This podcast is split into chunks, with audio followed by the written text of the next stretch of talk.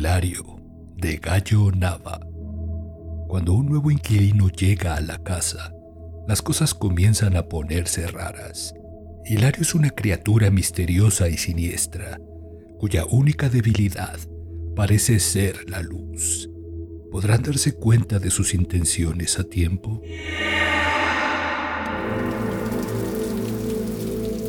Llegó con las lluvias de primavera, al igual que mi insomnio, justo en la época cuando el desagüe de la casa inunda el sótano. Mis padres habían acordado que la reparación de las tuberías sería inminente, pero entonces él les robó la atención y la cañería continuó ocasionando estragos debajo de la casa. Una premonición húmeda y acertada. Observo su sombra pasar por las ventanas del segundo piso esas que nunca llegó a tapar con tablones mi padre. Hoy sería mi cumpleaños. Al menos si aún tuviera un cuerpo que resintiera el pasar del tiempo.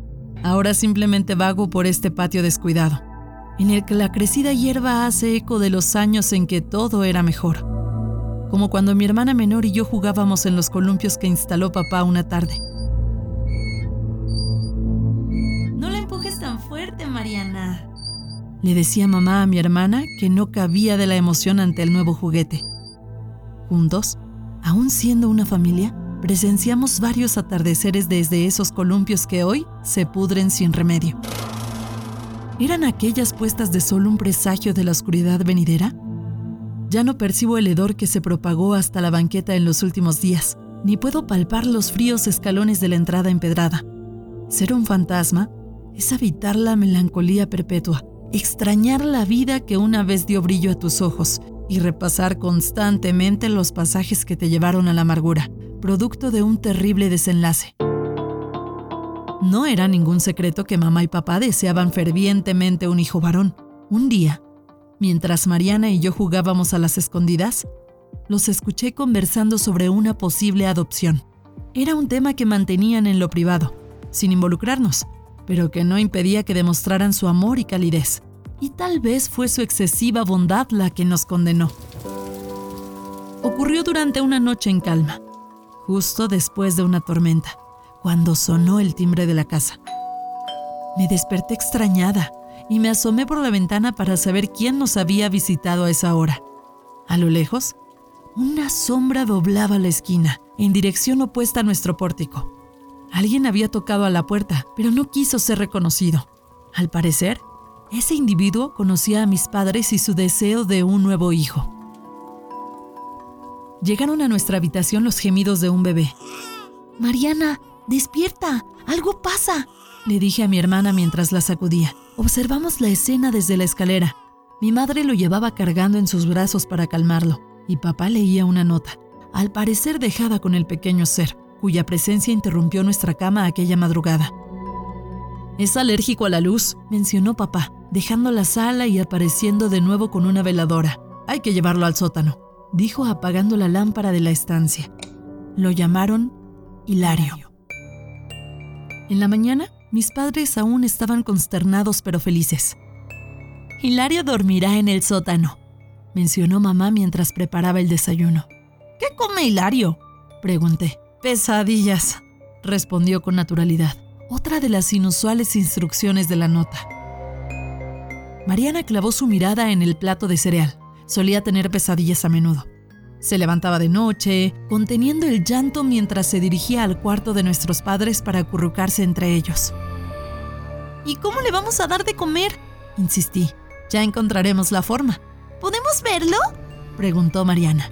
Sí, pero en silencio porque está durmiendo. Él duerme de día, sentenció mamá. Mi casa, si es que aún puedo llamarla mía, es la única con sótano de toda la cuadra, por lo que tiendo a pensar que la persona que abandonó a Hilario aquella noche supiera este dato particular. La ventanilla todavía permanece bloqueada, pero la madera que la obstruye se nota húmeda y putrefacta. En mi niñez, el sótano representó un escenario sumamente sombrío.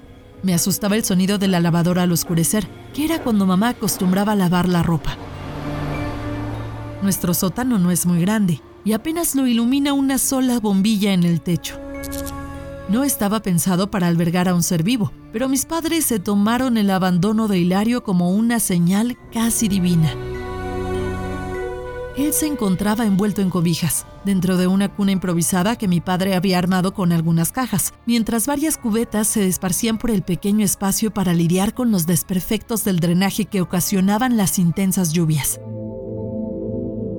Mi nuevo hermano parecía un niño que se había quemado en un incendio, de esos que salen en las noticias y cuyo cuerpo lleno de vendajes despierta una morbosa curiosidad. Toda la atención se volcó en él y sus necesidades.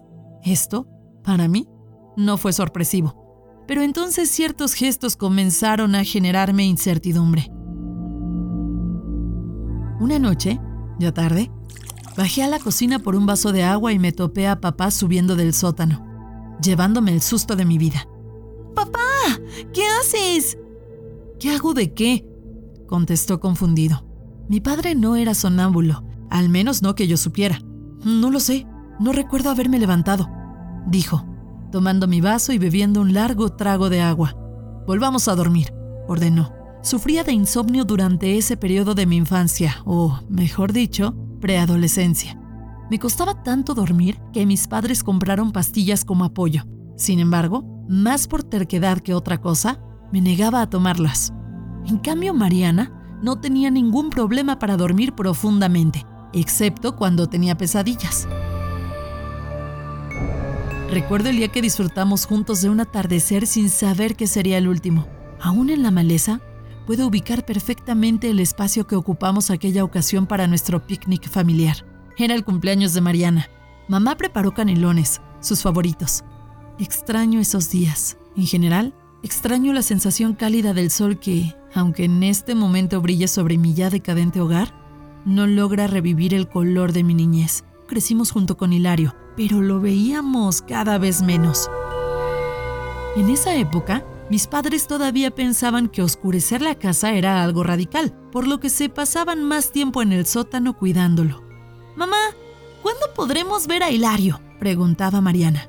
Pronto, hija. Es que está enfermo, contestaba mamá, siempre agregando un pretexto nuevo.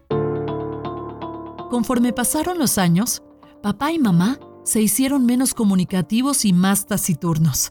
Dejamos de viajar en vacaciones, entendiendo que trasladar a Hilario resultaba costoso y complicado. Nuestros cumpleaños pasaron de comer en el patio a celebrarlo en la mesa de la cocina.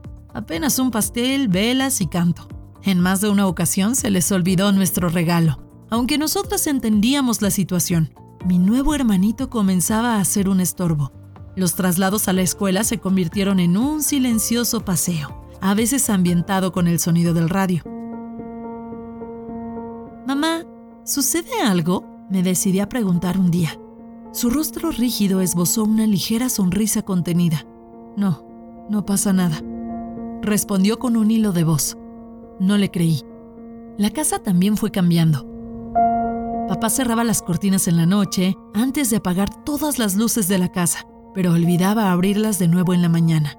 Mamá también omitía ese detalle, por lo que me encargaba antes de ir a la escuela de que cada estancia estuviera debidamente iluminada, una forma de infantil rebeldía ante la amenaza del hermano nuevo.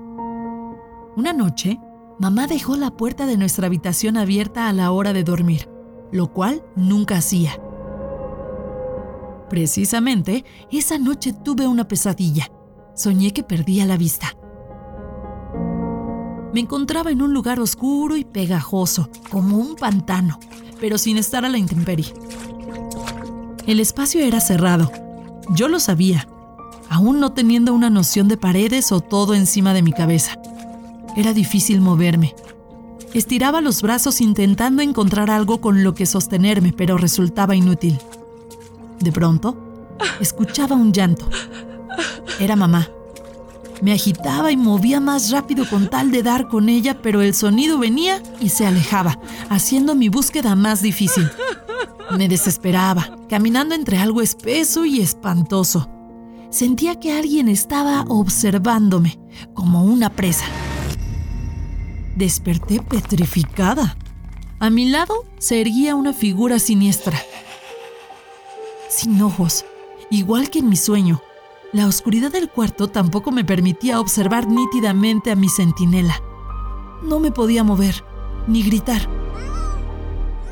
Intenté calmarme, pero la lenta y profunda respiración de ese ser me angustiaba. Junté fuerzas y me levanté de un impulso para encender la lámpara del buró.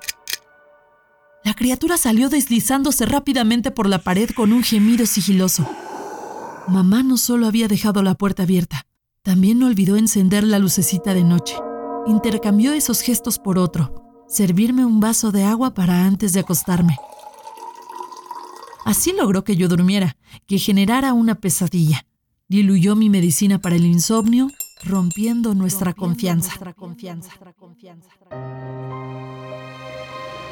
Después de ese primer encuentro, Hilario tardó bastante en regresar a nuestra habitación.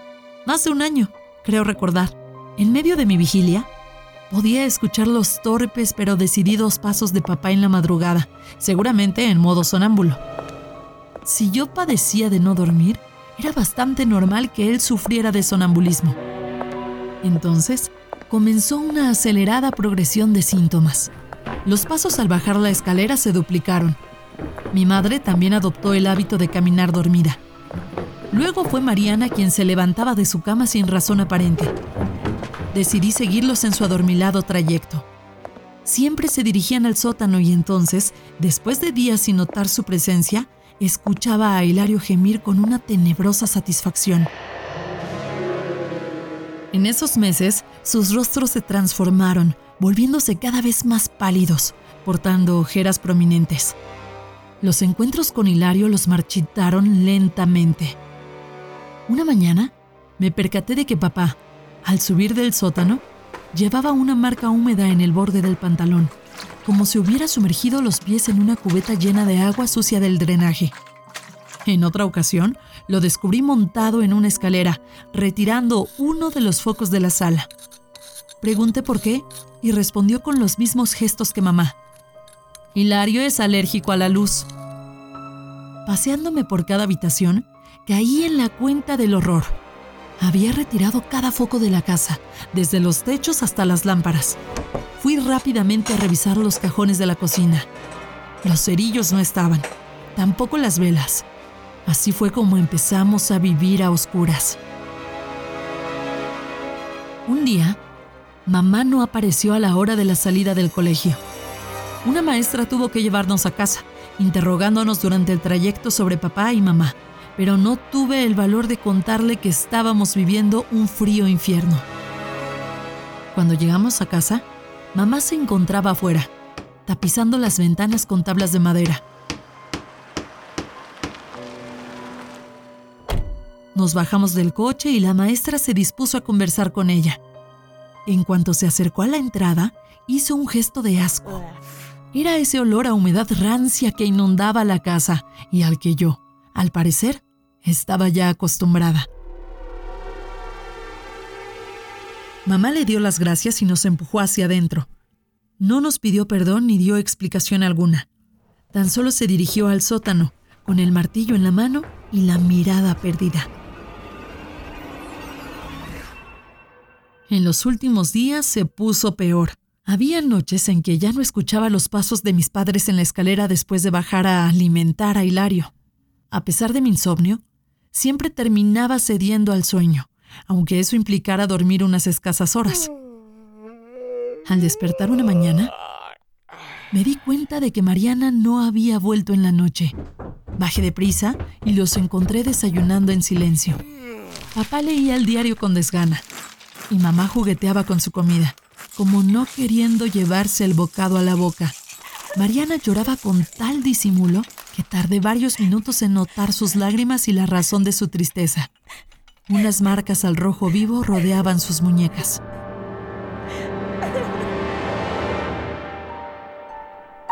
Las extrañas y tortuosas prácticas de mis padres se hicieron cotidianas, así que decidí ponerles un alto, esperando esa misma noche a que Mariana se levantara para sujetarla y no permitirle bajar al encuentro con Hilario.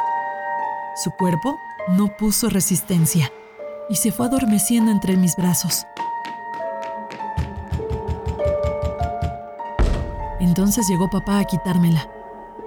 Sus ojos se notaban idos, como si no fuera él quien me enfrentaba. Me empujó con violencia y cedí, soltando a mi hermana. Le grité que se detuviera, pero mamá, quien llegó unos segundos después, me tapó la boca, rasgándome el labio y evitando que saltara por encima para impedir que se la llevaran. ¡No nos sigas! me ordenó, amenazante. Mis padres se habían volcado por completo al cuidado de Hilario, como en un estado de hipnosis. Yo me adapté. El miedo a las represalias, ya fuera conmigo o con Mariana, me impidió pedir ayuda. Y ahora cargo con la culpa de habernos convertido en rehenes de nuestro propio hogar. La dinámica familiar cambió cuando mi madre nos propuso salir a jugar durante las tardes, entre el mediodía y la puesta del sol. Nos abría la puerta de la entrada con un gesto de invitación, como a dos perritos, por lo que Mariana y yo debíamos alejarnos algunas calles e intentar distraernos y olvidar por unas horas que vivíamos en ese lugar tan lúgubre.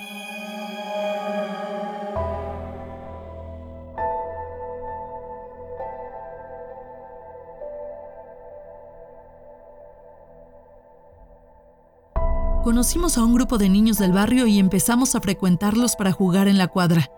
Una señora, mamá de uno de los niños, se dio cuenta de las marcas en las muñecas de Mariana y comenzó a hacer preguntas. Yo quería contarle todo. Hilario, vivir a oscuras, mis padres, todo. Lo necesitaba. Pero Mariana me detuvo. Si hablas, ellos van a saber. Su rostro transmitía una seriedad implacable.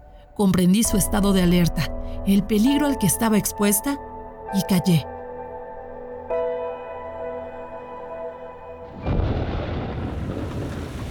Una tarde tuvimos que regresar a casa antes de tiempo debido a una tormenta.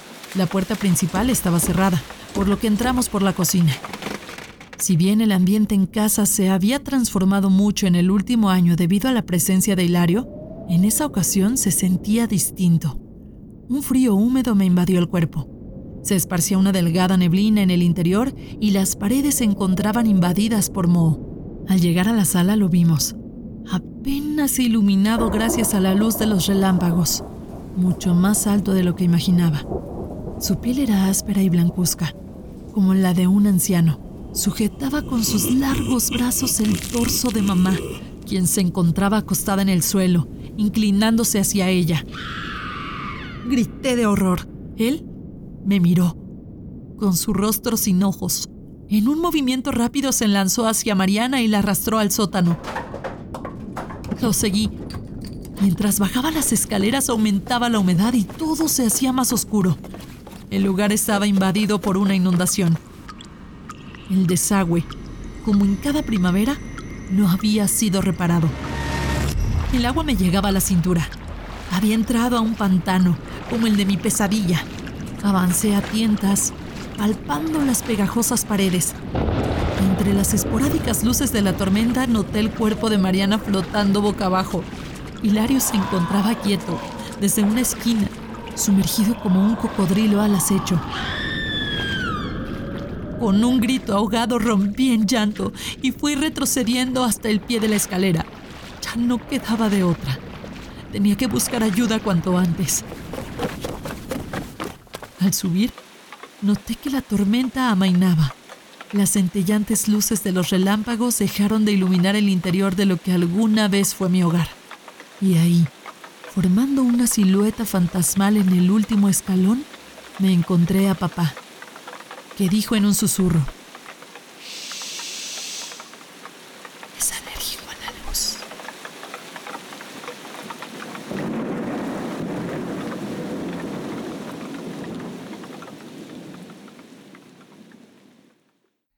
Hilario. Voz Lucero Hernández. Producción de audio Uriel Islas. Esta fue una producción de Audible y Máquina 501 para el mundo. De nada mundo. Productor ejecutivo Manny Mirabete.